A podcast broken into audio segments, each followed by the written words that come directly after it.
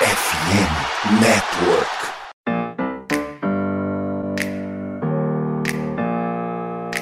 Open up the champagne, pop. It's my house, come on, turn it up. Uh. Hear a knock on the door and the night begins. Cause we've done this before, so you come on in. Make yourself at my home, tell me where you been. Fala galera, estamos de volta para mais um Sota Vikings Podcast, o seu MVP de número 131.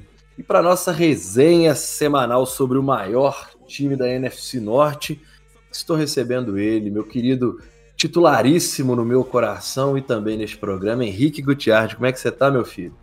Tudo bem, Felipe. Como você tá? Depois de vitória é fácil fazer aqui, né? Pois é, ué, agora a gente está de volta toda semana, pode tocar o play aí. E também estamos com ele, Murilão, meu querido Murilo. Como é que estão as coisas, meu filho? Ganhamos de novo, hein? Agora vamos engrenar esse trem, hein? Cara, aqui tá uma maravilha. Mesmo essa vitória meio suada, mas aqui tá, tá bom demais. A semana dá aquela folga depois de uma vitória. Mas é, um- é um prazer estar aqui gravando com vocês novamente. Tá certo, muitíssimo obrigado pela presença. E também ele, que tá quase vestindo a 10 e faixa já também, porque tá aqui presente direto, meu querido Churros. Como é que você tá? Nesse horário dá, né, Churros? Esse horário é bom, cara. Esse horário, esse horário pra mim é tranquilo.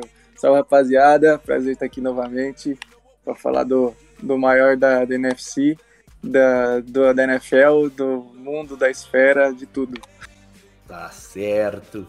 E antes de eu passar a bola para o meu querido insider de Minnesota, Henrique Gutiardi, fazer aquela vinheta ao vivo aqui, né? Nosso podcast faz parte do site Fambonanet. Você pode nos escutar nos principais agregadores de podcast: Deezer, iTunes, Spotify. É só você colocar o fone no ouvido e tocar o play. Mas lembrem, compartilhe com os amigos. Se tiver alguém que você está tentando convencer a ser torcedor dos Vikings, aproveita que o programa de hoje é bom. A gente ganhou, hoje vai ter Galahorn, hoje está todo mundo feliz. Então, tudo promete que você vai conseguir trazer mais um para o lado roxo da força. Fala galera, recadinho do editor aqui. O nosso querido Felipe esqueceu de chamar o Galahorn nesse momento. E como isso acaba virando um problema pro editor, a galera gravou pra mim o chamado. Ah, e antes de chamar o Galahorn, um pequeno aviso. O microfone ou a internet do Felipe tava com alguns problemas que causaram alguns travamentos e cortes durante o episódio. Mas não se preocupem, é, não atrapalha em nada. Mas é bom vocês saberem que não sou eu censurando o Felipe. Ô, Felipão, toca o Galahorn aí que a gente ganhou do confronto divisional. filho.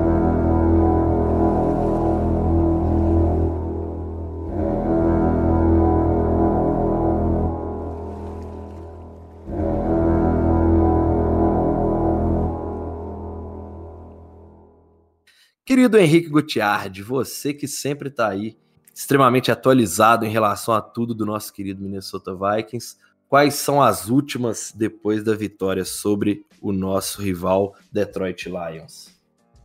Olha, acho que a principal notícia que tem é a lesão do Dalvin Cook. Né, ele que, como gente sempre fala, toda vez que ele se machuca, ele sofre um fumble. É, Isso sempre acontece. Então ele sofreu mais um jogo de domingo.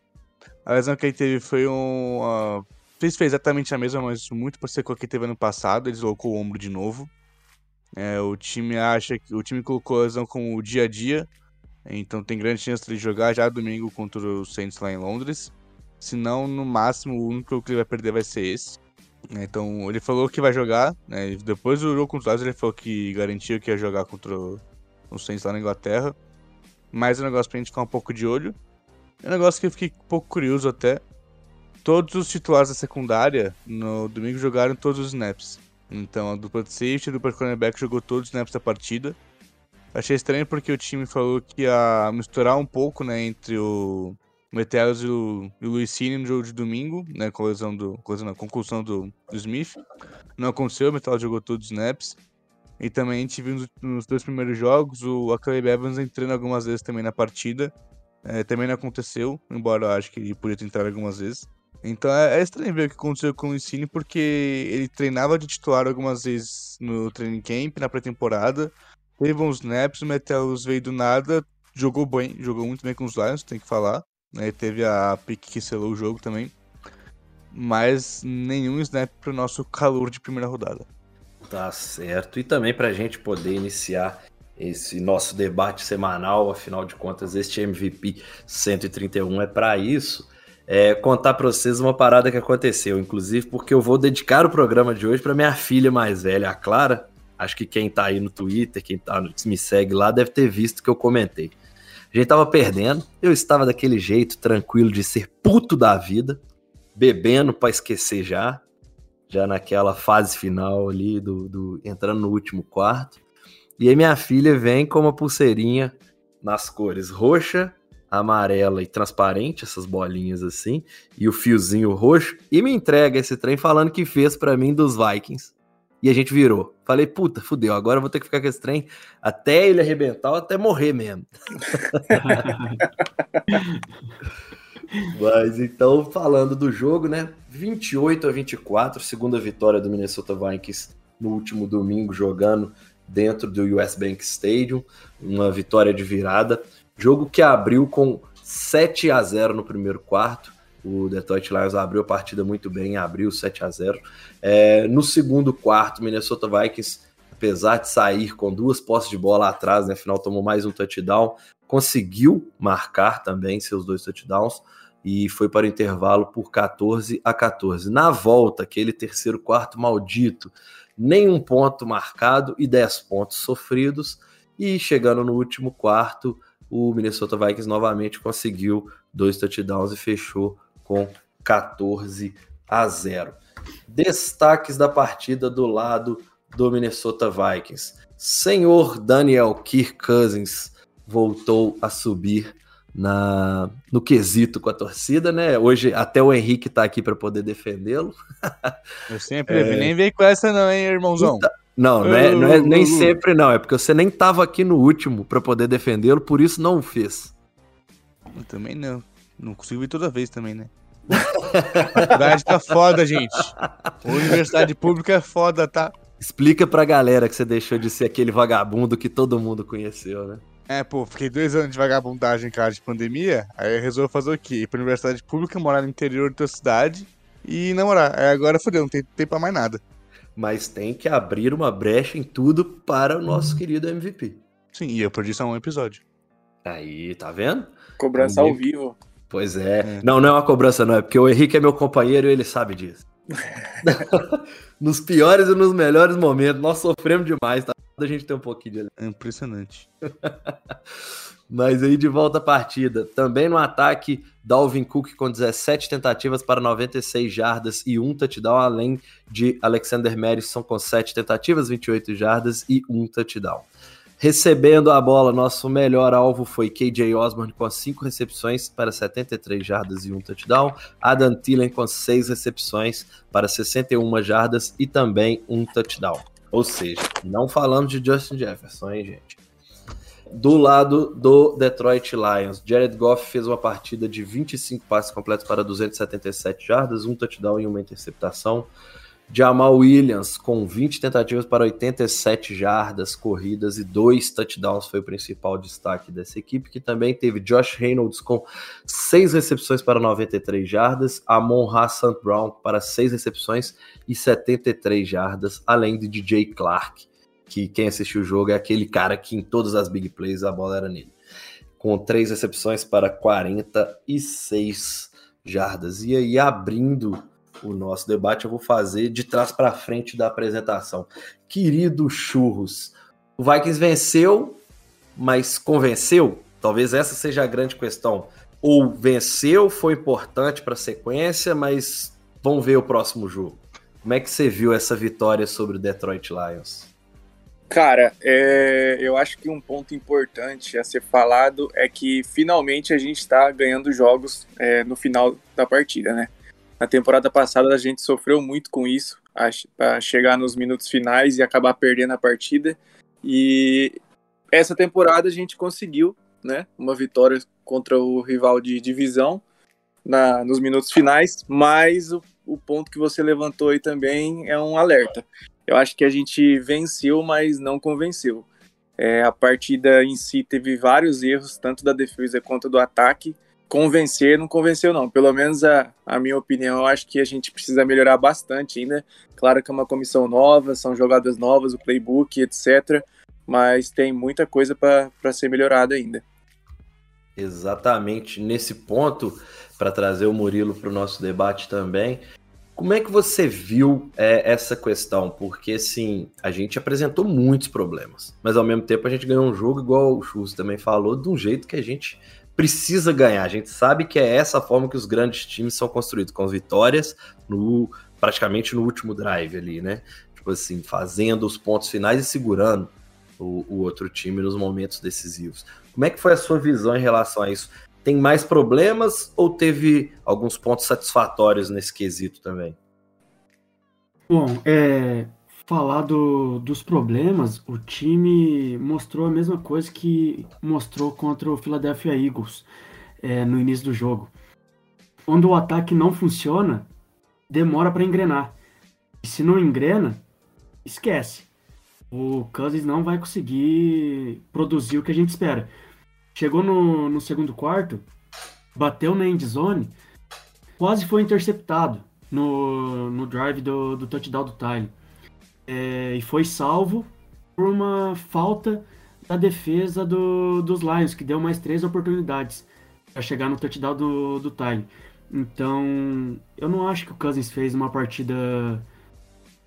Claro, fez um, uma, um final de partida maravilhosa, mas o resto da partida eu acho que, que é aquele Cousins que, que apresentou na semana passada. Ele precisa ter confiança. E ele não teve nenhuma confiança no início do jogo. Quando começa a entrar o plano de jogo, ele consegue ganhar confiança e aí ele vai começar a soltar mais a bola, começar a arriscar mais o passe, coisa que ele fez no final do jogo. Que os recebedores é. apareceram, aquela bola antes do touchdown do KJ Osborne, é que, ele, que ele recebe bem apertado, numa janela bem, bem curta. É isso que a gente quer do Cousins. Ele arrisque mais. Contra o Eagles, as três interceptações dele lá não foi arriscar. Ele jogou pro alto e, e foi. Mas o, tirando isso, a, a atuação do Cousins para mim não foi, não foi boa. O outro ponto é a, falar da defesa. É, diferente de, do que muitos estão falando, que a defesa não está bem contra o jogo corrido, eu já vejo de outra forma. A gente pegou uma defesa que tem um mix de running back muito bom, muito forte. Tá certo, DeAndre Swift acabou saindo lesionado, mas a nossa DL estava conseguindo parar muito bem as corridas no interior da linha problema quando eles iam para as laterais. Algumas vezes a gente conseguia parar, mas quando vai para a lateral, a gente tá tendo algum problema. Mas no interior da linha, seja quando tá James Lynch, Bullard, é, Dalvin Thompson ou Harrison Phillips, a gente está conseguindo parar essa corrida. Tanto que no drive anterior de a gente pegar a última posse de bola, o, foi uma sequência de jogadas que colocou o Lions para trás. Na primeira descida, o Bullard infiltrou na OL do, do, dos Lions e parou o corredor deles. E logo depois, na, no, na segunda descida, Harrison Phillips foi lá e parou o jogador antes da linha de scrimmage. Então isso fez com que o time dos Lions recuasse e ficasse numa distância que fez com que o kicker acabasse perdendo o field goal. Eu acho que a nossa defesa no, no segundo tempo ali, no terceiro quarto e quarto quarto, tá mandando bem demais. Muito bem. É isso que eu queria mais pontuar sobre a partida. Tá certo. É, já que você falou mal do, do Kirk Cousins, assim como nós falamos na semana passada, eu já vou abrir com o Henrique, dando para ele o direito de resposta. Cara, acho que assim, obviamente não foi um primor o jogo do Cousins, assim como não foi um primor o jogo dos Vikings no geral no, Contra os Eagles e contra os Lions, o ataque e a defesa foram mal em vários momentos.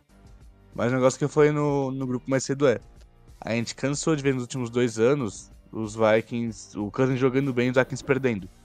Porque o resto do time não fazia mais bosta nenhuma. É, então acho que com os Lions, quando a gente mais precisava dele, ele foi bem.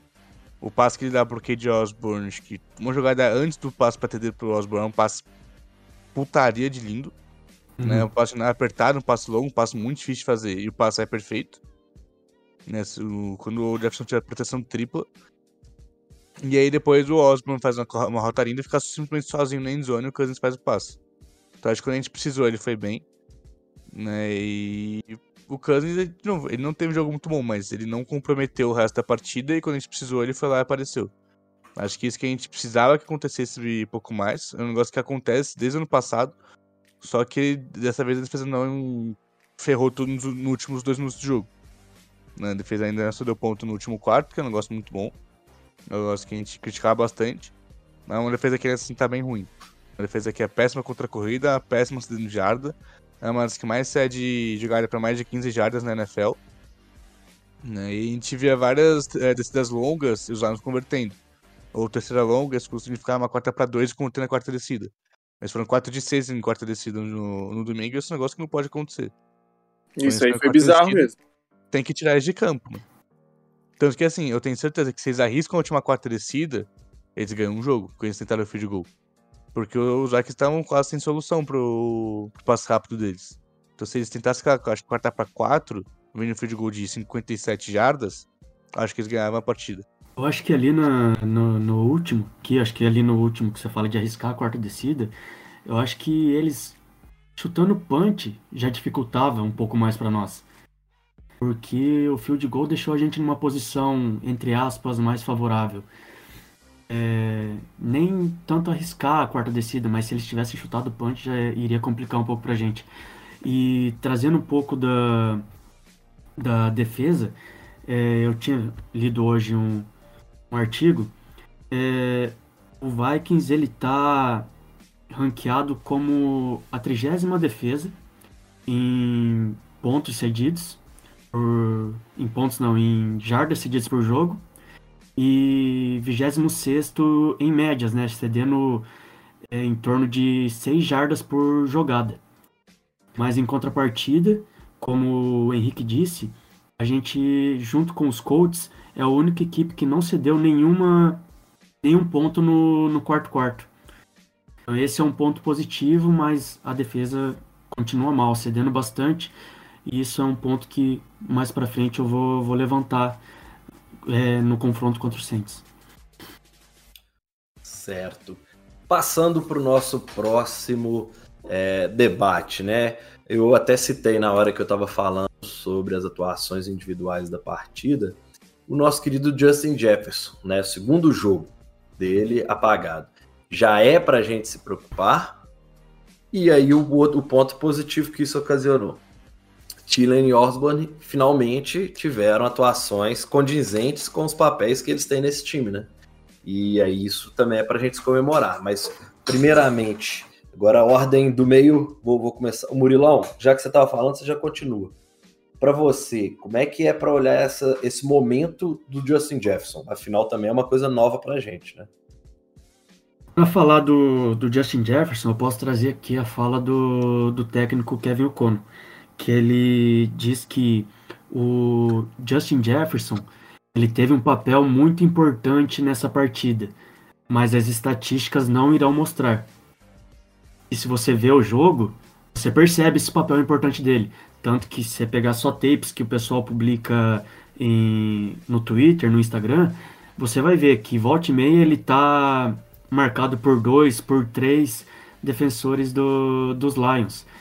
Tanto no touchdown do Tylen, que três marcadores do, dos Lions se desloca para impedir o Justin Jefferson e o Tylen acaba aparecendo sozinho lá no final da endzone. Então, é um problema o Jefferson não tá não está criando, de certa forma é um problema. Mas é para o jogo do, dos Vikings está sendo bom porque ao mesmo tempo está deixando livre o KJ Osborne e o Tylen. E isso é algo que o Cousins precisa trabalhar para aproveitar esses momentos. E outra fala que o Kevin O'Connor trouxe no final do jogo é que ele vai trabalhar num plano de jogo melhor para fazer com que o Justin Jefferson possa ficar livre e possa produzir mais. Certo. Pra eu passar. Não, se bem que esse, esse debate do Justin Jefferson, eu acho que é necessário todo mundo falar um pouquinho. É, na minha opinião, não, eu não me preocupo com essa questão de dois jogos, até porque a gente sabe que em um bom jogo ele compensa todos esses dois jogos aí. É, então é um jogador que a gente sabe o calibre e de fato é, a marcação dupla nele abre o jogo para todos esses. Talvez tenha sido não coincidência, mas exatamente o que foi trabalhado para acontecer nessa partida. Se fecharem o Justin Jefferson, vocês vão ter que aparecer. E eles apareceram. Tanto Jay Osman com o Adam Thielen com touchdown e com marcações de jardas acima de 50, o que já é de impacto, né? A gente viu, por exemplo, o Gronk sendo uma peça essencial para o ataque dos Bucks, já velho, mas tendo essa média de 50 jardinhas ali de recepção por jogo. E tá de ótimo tamanho se produzir isso. Né? Então, além do que você não ser número um de uma equipe, produzir isso é ótimo. Né? Mas passando para frente, meu querido Henrique, como é que, que você tá vendo essa situação do Justin Jefferson? Ah, acho que o negócio talvez seja um pouco preocupante, mas tenho a impressão que o Tia, algumas rotas, ele meio que desistiu um pouco. Né? Quando ele vê que tá. Sabe, do, que nem o. Acho que foi o Murilo que falou. Que só não tem marcação dupla em uns 9, 10 snaps. Né? Que nem o, Coronel disse. Então, às vezes, você consegue ver tem na, tá no meio da rota, tipo, ele começa a dar umas trotadas, ele não tá indo mais no. Não tá mais correndo. Isso me preocupa um pouco. Porque aí pode começar a ficar frustrado, começa a ficar puto e a gente não sabe onde pode parar.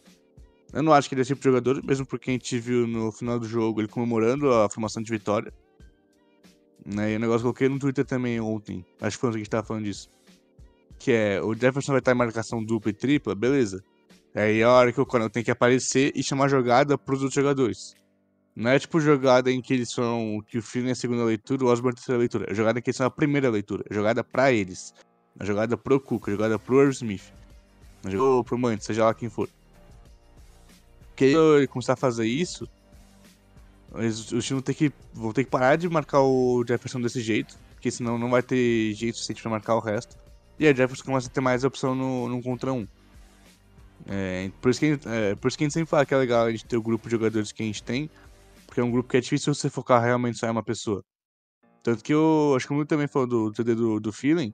O Jefferson tá numa rota muito longe da endzone. Acho que, sabe, 5 jardas atrás da, da endzone. E tinha 13 pessoas marcando ele. Todo mundo sabe que ele é um cara especial e o Feeling tava literalmente sem marcador. Então acho que é justamente isso, é usar as defesas marcando o Jefferson desse jeito para conseguir espaço para os outros jogadores. É isso que o Conan tem que fazer. A gente sabe que ele vai é, pegar essa manha, é só o terceiro jogo dele como play caller né, na, na, vida dele. Então é um negócio que ele vai pegando com o tempo, ele vai pegando experiência, o ataque vai ficando também cada vez mais confiante. Né, um sistema, por exemplo, o mesmo ataque, os, os mesmos jogadores, só que o ataque é totalmente, é totalmente diferente. É um sistema totalmente diferente. Em que a maioria dos jogadores nunca jogou. Né, o sistema do, do McVeigh. Então acho que realmente vai demorar um pouco pra gente ver o que esse ataque pode fazer de verdade. Mas que a gente não consegue ver isso 100%, a gente tem duas vitórias já e duas vitórias na divisão. Então acho que é um começo, por mais que não seja, meu Deus, os Vikings são um time de Super Bowl, é um time que a gente vê que tá, não tá jogando tudo que pode, tá ganhando dois jogos difíceis já. Tá evoluindo, né? Pegou os Packers, que é um dos principais times da, da NFL, pegou o Lions, que é um time bom, o time dos Lions, por mais que a defesa seja ruim, tá um QB de ter um dos melhores ataques da NFL. Porque um ataque é, é forte. O Amon Ra joga muita bola, o Swift joga muita bola. O Hawkinson é um excelente talento. A Air Dates pra mim é.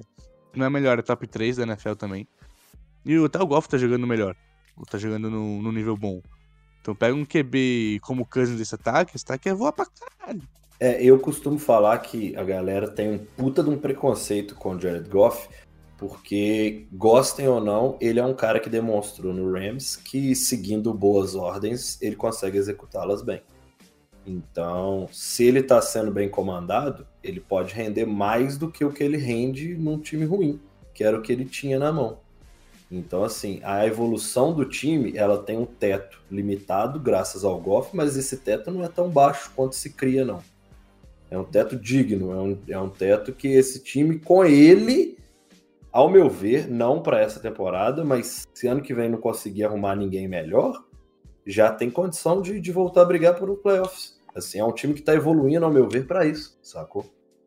Mas até passando para o Churros também poder falar dessa questão do Justin Jefferson, eu já vou deixar para. Já que a gente está falando de um possível problema, agora a gente vai falar do problema também. Dalvin Cook novamente sai machucado. Henrique já falou que possivelmente ele pode jogar domingo. Então parece que não é tanta preocupação. Porém, o que chama atenção é onde ele está machucado. É novamente no ombro. E isso meio que a gente já.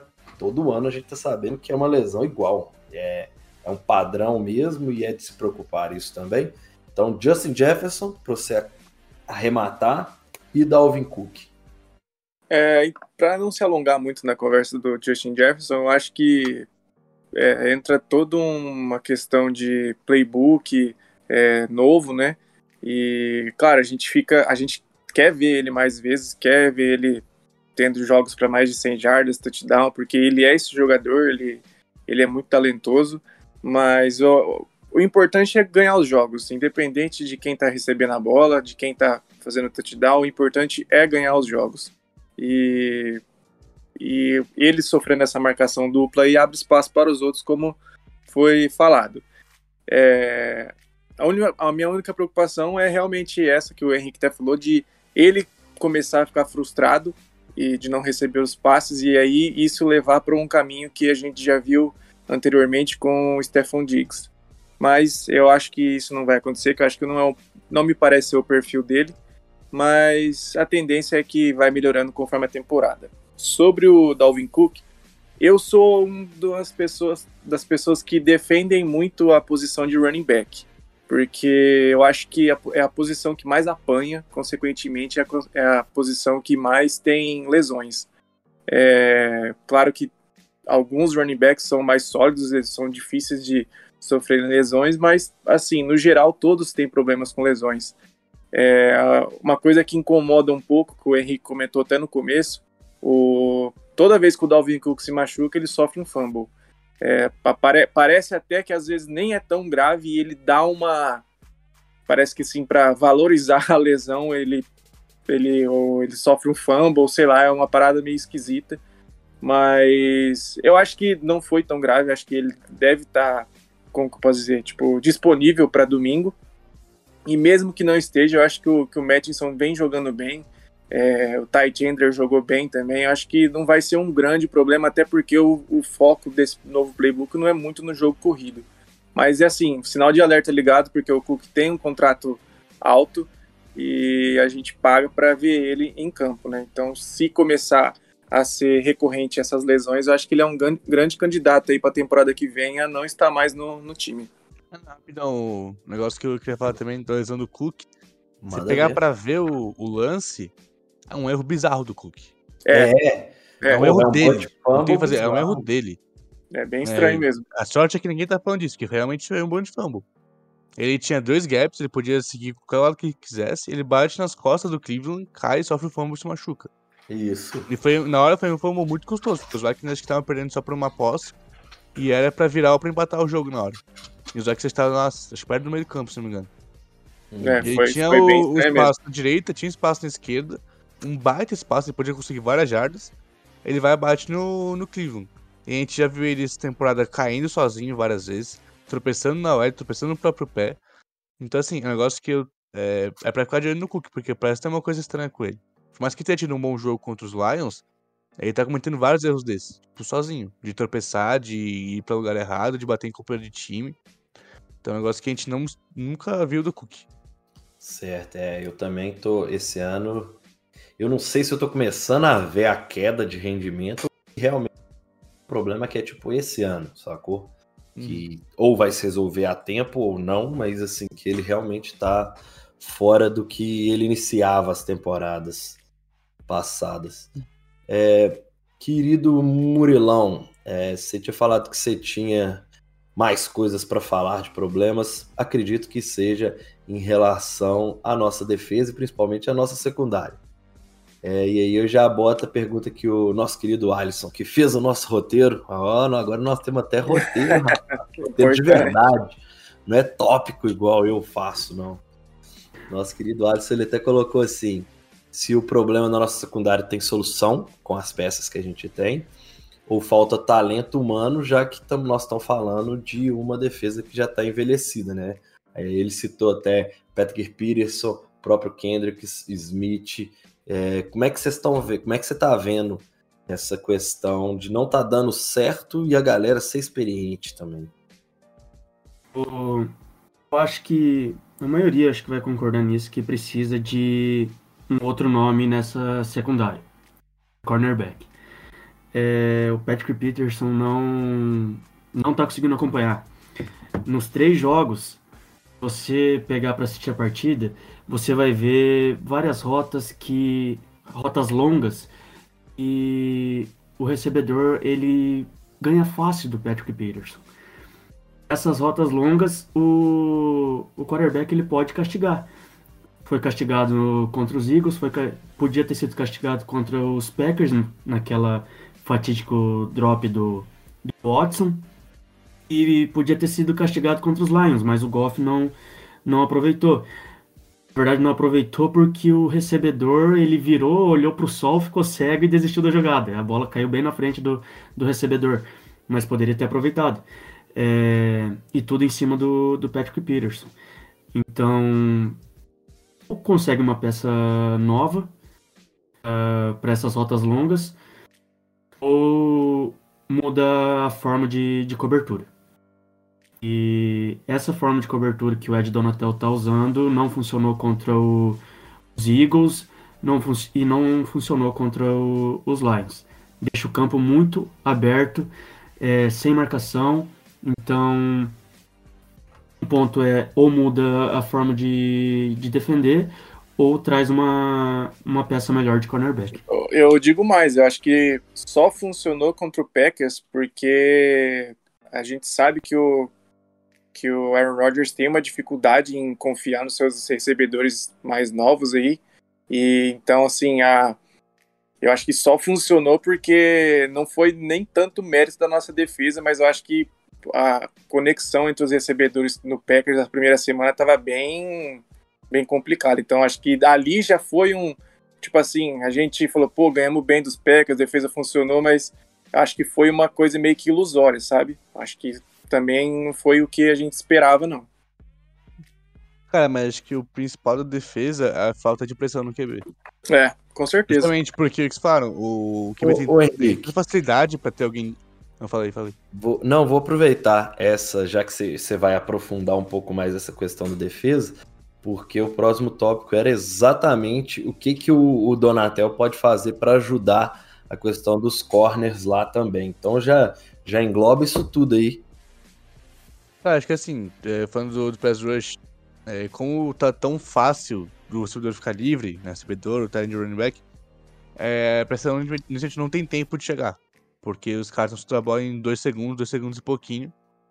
Então, assim, mas sim, esteja decepcionante ver o Smith e o, o Hunter, porque até em jogadas mais longas eles não conseguem chegar no QB, é, eles estão com pouco tempo para fazer isso. Não, que é um problema, porque, assim, por mais que a dupla seja boa, se você tem cara livre em segundos, que vai soltar a bola rápido. É, então, acho que o que dá pra fazer, o que eu faria, pelo menos, né, na minha genialidade pouca, talvez mandar mais blitz. É um sistema que naturalmente manda menos blitz. O que eles fazem mais é simular é, pressão então, às vezes, você vai colocar três jogadores de um mesmo lado, vai um cara DL vai subir para marcar o passe, e vir um linebacker aleatório para blitz. Mas você não vai ter quatro caras pressionando e sete marcando. Então eles mandar mais blitz mesmo, pacote de pressão com cinco ou mais jogadores, para fazer o QB soltar a bola mais rápido, talvez tentar apavorar um pouco mais o QB.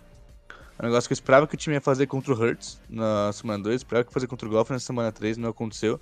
Porque justamente, quando quando tem esses QBs que não são Aaron Rodgers da vida e quando não são Brady da vida, que não vão dissecar a, a Blitz e punir tão facilmente, é, quando você manda pressão é mais fácil você tirar o ritmo deles, você entrar na mente deles, apavorar um pouco eles no pocket. Aí isso prejudica todo o passe mesmo quando você não pressiona. Então acho que você mandar mais é, gente atrás do QB pode ajudar. Por mais que, obviamente, a gente não tem cornerback bom e também a gente ter, se sofrer um pouco, acho que é um, um tiro justo para dar, pelo menos para ver o que acontece. Né? Tenta fazer isso em Londres contra o Winston, que também não é um QB maravilhoso, tem vários problemas. Tenta fazer isso contra ele. Né? Eu tava vendo o Twitter hoje que o Donatel já mudou um pouco o esquema dele. Ele usou muito. É, acho que ele quase dobrou os snaps que ele teve com só um safety no fundo do campo, né, antes do snap. É, aumentou o número de blitz que ele mandou, comparando com o jogo contra os Eagles. Mas nessa acho que tá sendo pouco. Acho que os Vikings têm que mandar mais pressão, tem que ir, é, ir mais atrás do QB. Porque acho que contra a corrida conseguiu arrumar algumas coisas. Por mais que ainda não seja um primor que a gente achou que seria. É, tá melhorando comparando com o que foi semana 1. Semana 1, por mais que tenham poucas jardas dos Packers no total, você consegue ver que corrida lateral a gente tá sendo muito punido. Acho que contra os Lions a gente conseguiu umas paradas cruciais da corrida. A quarta para um foi maravilhosa. Né? E tá, acho que vai ser diferente quando o Luiz entrar em campo. Porque o Cine é um cara que é muito bom contra a corrida vindo do fundo do campo. negócio que ele fez muito bem em Jorge. E que eu acho que a defesa pode precisar também. E também ficar mais rápida. Eu queria ver em situação óbvia de passe. É, tirar o Jordan Hicks e colocar o Asamoah. Por mais que o Asamoah não seja tão bom marcando, ele é um cara muito rápido. E a defesa tá muito pesada, tá muito devagar. Sim, concordo. Um cara, um cara desse pra cobrir as, é, de sideline a sideline, cobrir o campo todo, situação óbvia de passe, que ele não vai precisar pensar muito, coloca ele numa zona e fala assim, mano, o que vier perto de você, você corre. Um negócio que ele faz muito bem. Tanto que a gente em Special Teams, ele é o, quase sempre o primeiro a chegar no, no teco, e quase sempre ele faz o teco. Porque ele é um cara muito rápido, muito explosivo. Eu acho que tá faltando, faltando isso. Acho que um pouco mais do Samoa, um pouco mais do, do Ensino em campo. E, obviamente, quando o Buff estiver saudável, vai ter que colocar o Buff em alguns snaps. Não dá para ter Buff saudável no, no banco, usar ele só em Special Teams e ter o Denzel e Peter sendo queimado todos os snaps. Testa o Buff, testa o Evans, vamos ver o que tem nos calores. Porra, que aula, tá? Falando. Presente, só, professor. Só peço, é. Peço licença para falar um pouco mais sobre o Pass Rusher. É, me ardeu um pouco os olhos em uma situação óbvia de passe, o Hunter recuando para defender o passe no Tyrande em vez de, de ajudar no pass rusher. Você recuar o seu melhor pass rusher, cara, para mim chegou a sangrar os olhos. Tipo, a defesa não conseguiu chegar nem atrapalhar o Goff em uma terceira para seis, se eu não me engano. Mano, não existe. Isso, isso aí foi, foi triste de ver. O Hunter não pode, não pode recuar para marcar passe. Um negócio que você te fala também, foi mal de cortar, Murilo. Cara, o Hunter ele tem que pressionar com, com a mão no chão.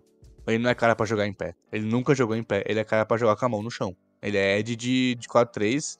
Mesmo, dois temas, mas, mano, bota ele com a mão no chão, velho. Né? Foda-se que vai entregar, ah, mas aí sabe. Óbvio que é pass rush, porra, ele é o Daniel Hunter, mano. O cara tava mete 15 sec no ano, mano. Ele tem que ir pass rush. Ele não é pra ficar de pé, mano. Ele não é bom saindo de pé, ele não tem explosão. A gente não consegue ver ele dando aquele speed rush depois um spin, sei lá o quê, porque ele não tem essa explosão saindo de, de pé. Ele sai depois, ele sai atrasado, ele sai lento. Ao contrário do Smith. na mão né? no chão. É, o Smith é cara pra jogar em pé. Porque Exato. ele é cara que tá sempre jogando 3-4. O Hunter é cara que sempre jogou no 4-3. Então usa isso. Eu, eu também acho que tá sendo um erro insistir nisso aí. Eu também acho. Tá certo. É, hoje, hoje o debate foi alto nível, viu? Obrigado, viu, Henrique, pelas ah, explicações. e seguindo agora para o que é talvez mais importante, afinal de contas, falamos de passado, mas agora vamos falar do futuro. O Minnesota Vikings vai até Londres para enfrentar o New Orleans Saints ou Nova Orleans Santos. é... Jogo que acontece no próximo domingo, anota aí, ó, para acordar mais cedo. É domingo de eleição, então ou vai votar cedo ou vai votar tarde. Afinal de contas, você vai ter que assistir às 10h30 do horário de Brasília, 10h30 da manhã. Minnesota Vikings e New Orleans Saints. E o jogo é no estádio do Tottenham. Só tô pegando aqui o nome, mas eu não vou me arriscar a falar, não. É tipo Northumbria, né? Que eles tentaram escrever, só que em inglês, né?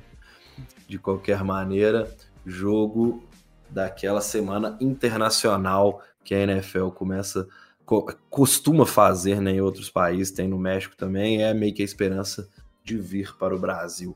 Meu querido Murilo, para abrir esta partida. Primeiro eu queria, óbvio que toda vitória é importante, mas contra o Saints tem um, um gostinho melhor ainda também? Porra, contra os Saints ainda mais, oh, aquele Natal tá amargo ainda. Aquele Natal que o Camara acabou comigo. Meu Deus do céu. Então esse, essa vitória de domingo tem que sair. Vai ser bonito demais. Tá certo. E aí, querido Churros, é, o que, que você espera desse New Orleans Saints? Porque ó, as movimentações deles de off-season, os retornos com o Michael Thomas jogando bem novamente, e ao mesmo tempo um time que não consegue fazer nada. Né? Tipo assim, teve um primeiro jogo que talvez tenha animado, mas depois desanimou todo mundo de vez. Como é que você tá vendo e o que esperar, né, desse desse New Orleans Saints para o jogo de domingo? É, eu acho que, como os anos anteriores, acho que a chave do, do jogo é o Alvin Kamara, né? Ele é um jogador muito explosivo, tanto recebendo passe quanto correndo. É, é muito perigoso, né? A gente, o, o, Murilo falou aí, até agora a gente lembra desse jogo aí com, muito triste, que o cara acabou com o jogo. Mas o, o, Michael Thomas, ele, ele tá recuperando a forma, é um, é um recebedor confiável, é, mas o quarterback já não é mais o Drew Brees, né? Agora é o James Winston, que tem é, um braço forte, mas ele costuma tomar algumas decisões erradas, forçar alguns passes. É, vai ser um jogo para nossa secundária ficar atenta, porque vai ter muito passe longo e assim, eu espero um jogo difícil, como sempre é contra o Saints, mas eu espero que a gente consiga sair com a, com a vitória lá de Londres. Boa. Meu querido Henrique Gutiardi, para também botar um outro debate junto, para você falar do que esperar desse jogo. O que, que é esse Saints de James Winston e, Winston e o Camara sem o Champeito?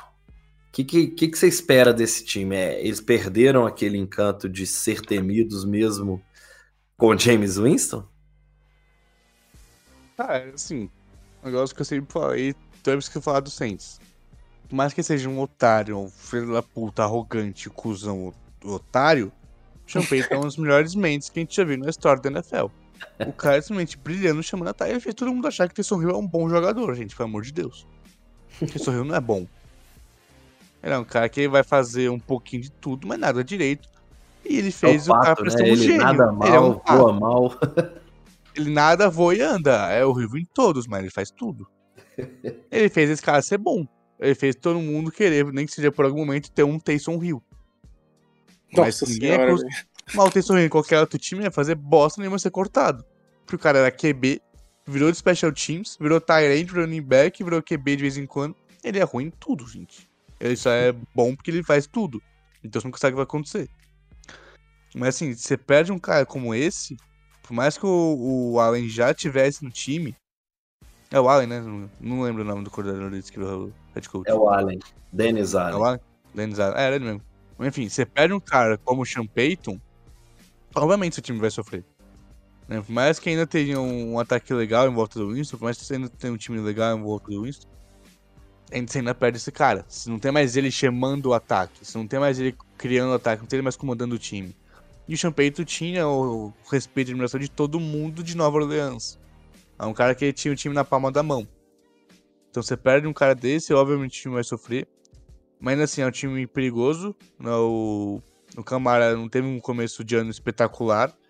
Mas o, o Olavo é um cara que vem de um jogo maravilhoso, né? com quase 150 jardas.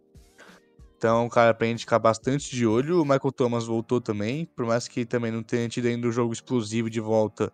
É um cara bom, um cara que consegue separação em slant. Então, acho que assim, é um time pra gente tomar cuidado. O jogo em Londres é muito mais da preparação do time para se adaptar ao jogo do que necessariamente que é o melhor time. Você pegar o 17 dos Vikings, que os Vikings foram 13-3, a gente passou um sufoco contra os Browns, que não ganharam nenhum jogo naquele ano. Que é muito difícil você ir para outro continente, se adaptar e jogar. A gente vai ter uma pequena vantagem, entre aspas, porque o jogo não vai ser o Superdome, sabe? Que é um inferno jogar lá.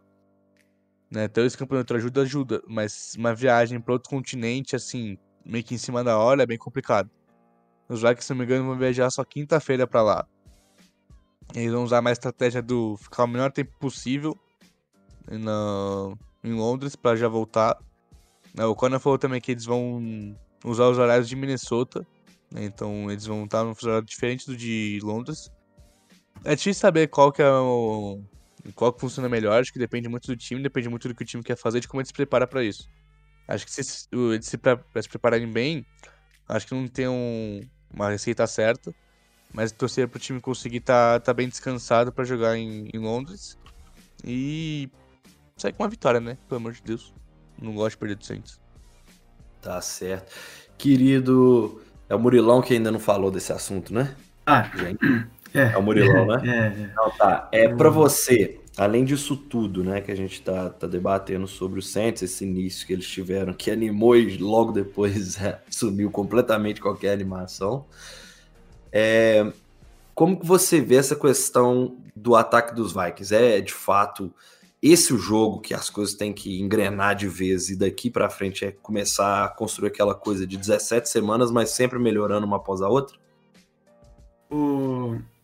Eu, eu, parece que toda fala eu começo citando uma, uma frase da entrevista do, do O'Connell. E nessa vai ser também que o Kevin O'Connell ele, ele falou que o ataque ainda está tá em construção. É, e ele falou que vai mais três partidas ainda para o ataque criar a forma que ele deseja. Que está evoluindo, mas que ainda precisa de mais três partidas o total de partidas que a gente tem até a nossa bye week. A gente enfrenta os Saints, enfrenta os Bears e enfrenta os Dolphins. Ah, são três boas defesas que a gente vai enfrentar. Então vai ser vai ser bom para a gente ver se o nosso ataque ele vai é, vai se dar bem nessa temporada. O para domingo a chave tá na confiança do Cousins. Cousins, os primeiros drives tem que funcionar e o Cousins tem que ganhar essa confiança. O jogo corrido tem que ser bem usado. Eu acho que o Cook não joga domingo. Então eu acho que a gente vai de Madison e Kenny ou Ty Chandler de, de running backs e que são capazes de, de carregar essa bola, que são capazes de carregar esse peso aí de, do, da corrida do, do Minnesota Vikings. Ah, no jogo do, do final de semana, defesa do, dos Saints foi bem, se desenvolveu bem, mesmo tomando 13 a 0. O jogo Panthers e Saints ali foi não foi dos mais bonitos, né? Se desenrolou no 13 a 0 até o último quarto. Mas o, o nosso ataque ele vai ter que criar confiança desde o início. Não dá para deixar para os últimos quartos. Ainda mais um jogo fora, não dá para saber como que a equipe, igual o Henrique falou, como que a equipe vai vai se dar com essa questão do fuso horário. Então, eu acho que a chave para o nosso time é, engrenar, principalmente no jogo de domingo, é a confiança do, do Kirk Cousins e do, do nosso ataque. É, só colocar um pontinho da nossa defesa, o Henrique ele falou do Chris Olave. Contra os Panthers, os Saints usou bastante é, rotas longas com o Chris Olave. E isso era um ponto que eu queria ressaltar na, no Patrick Peterson, que eu falei anteriormente. Não dá para deixar o Patrick Peterson marcando o Chris Olave. Que o Olave ele vai queimar o Patrick Peterson toda vez e a gente pode ser judiado pelo James Winston nessa, nessa jogada.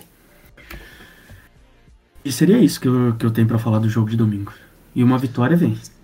Certíssimo. É, eu também tô, eu tô bem confiante. Para essa partida em si, eu tô bem confiante. Primeiro por ser o Saints, né? Um daqueles rivais que a gente meio que bate costumeiramente. Então, e vira um jogo de levantar a moral também nessa questão de conseguir ganhar um jogo fora de casa, de conseguir e aproveitar, né? Porque a gente sabe que a pressão de um estádio na Europa é muito menor do que a pressão que seria em New Orleans, né? até por ser uma, um dome, Mercedes-Benz. Então, assim, acho que é o jogo para os Vikings engrenar de vez, fica 3-1 para exatamente quando chegar nessa sequência de jogos que o Murilão lembrou bem, né? Que é Dolphins, Cardinals, Commanders e Bills, ou seja, só o Commanders é um jogo relativamente fácil na sequência, o Minnesota Vikings pelo menos ter um pouquinho de gordurinha para poder perder um jogo aqui a colar, porque vai ser difícil demais essa sequência seguinte a partida do Saints, né? Começa fácil, começa com os Bears, mas depois vem todas essas pedreiras que eu citei. É, meninos, alguma consideração? Pô, tá- falar só que o, os Saints, é, apesar do resultado de, do final de semana do jogo dos Saints, a equipe ela produziu bastante ofensivamente. E teve dois field goals perdidos, o Camara sofreu fumble, teve dois fumbles, né? O Camara sofreu fumble e teve dois field goals perdidos. Então, o placar ele engana às vezes. Uh, os Saints teve bastante falta cometida pelo ataque. E isso é uma vantagem da, da nossa equipe nessa temporada. O Vikings é somente a segunda equipe em penalizações na liga. Então, tipo, ano passado a gente sofria bastante com, com penalização, perda de jarda por causa de falta. E hoje a nossa equipe é a segunda equipe com, com menos faltas cometidas é, dentro de campo. Se, sem nenhuma falta cometida pela nossa linha ofensiva, que era o que a gente mais sofria. Certíssimo. Então, para o nosso giro final, primeiro eu vou querer também que, como é que você programando. Afinal de contas, não é toda cidade que permite nem o consumo de bebida alcoólica domingo de eleição, que vai ser o que vai acontecer. Querido Henrique Gutiardi, muito obrigado pelo seu retorno. Você que é titular para todo mundo que nos escuta, todo mundo te adora, meu querido. Bem-vindo de volta. Ah, que isso, pô. Fiquei triste no por estar aqui semana passada, mas agora tentar vir toda semana vai ser difícil, mas geralmente esse horário aí eu consigo estar um pouco mais tranquilo. E domingo, assim, eu tô só um pouquinho na merda, né? Porque tem que votar que nem um velho 8 da manhã. Tem jogo dos Vikings 10 da manhã, tem jogo do City 10 da manhã. Aí depois tem Fórmula 1, tem um monte de jogo. Fudeu. Assim, obviamente eu vou ver os Vikings, porque, né? Prioridades. Mas eu tenho que estar tá, tá que nem um velho lá 8 da manhã pra votar. A sorte é que eu voto perto de casa, né? Então não espero que não demore muito. Tá Mas certo. votar que nem um velho. não, tá certo. É, eu também. Eu tô me programando. Tudo, eu mudei de dia e não troquei minha zona eleitoral, então não voto perto de casa, não. Mas, mas em Belo Horizonte tudo é perto, graças a Deus. Pelo menos isso é uma vantagem que a gente tem aqui. Não é igual São Paulo, que é tudo longe, não. Meu querido Murilão, você, como é que tá a sua programação para domingueira?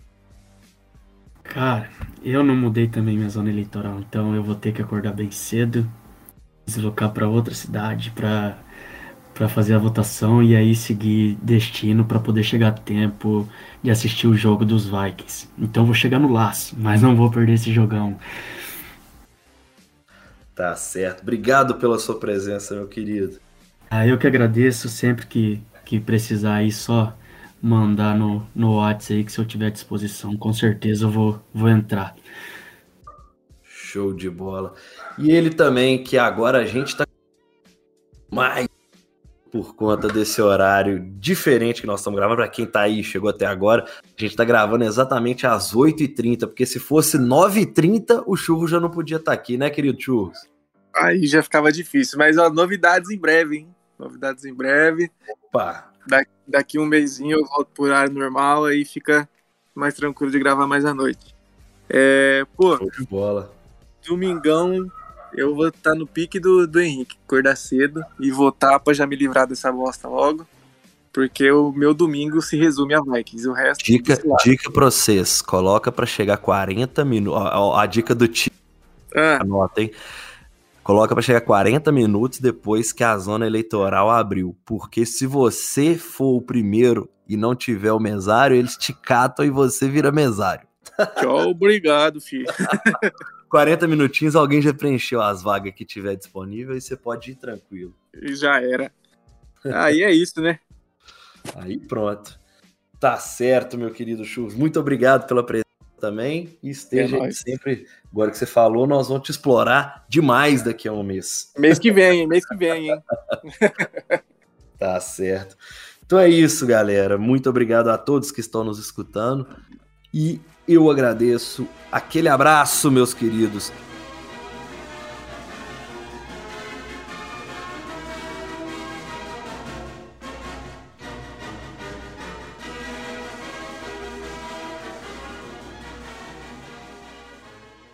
Ah, faltou uma coisa. Henrique do céu.